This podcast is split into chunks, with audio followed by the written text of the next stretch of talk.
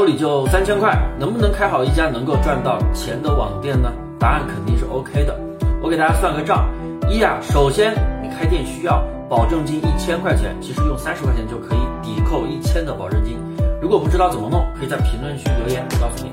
二，像电脑、手机宽带，这是基本条件，大家肯定都有。那么软件费的话，作为一个日常的支出，一个月花不到四十块钱就可以搞定。像什么乱七八糟的什么蓝海工具箱、鼠标型软件，什么乱七八糟的页面软件，通通不要去买，因为有很多免费的工具可以替代，比如官方的淘商机啊，现在叫商机发现，它就是免费的蓝海工具箱。生意参谋新店也可以免费的用三个月。那这样是不是可以帮你大大提升效率？自己在家里操作一点问题都没有。三，我们做的是一件代发的网店，自己在家里面就可以注册好开店，全信无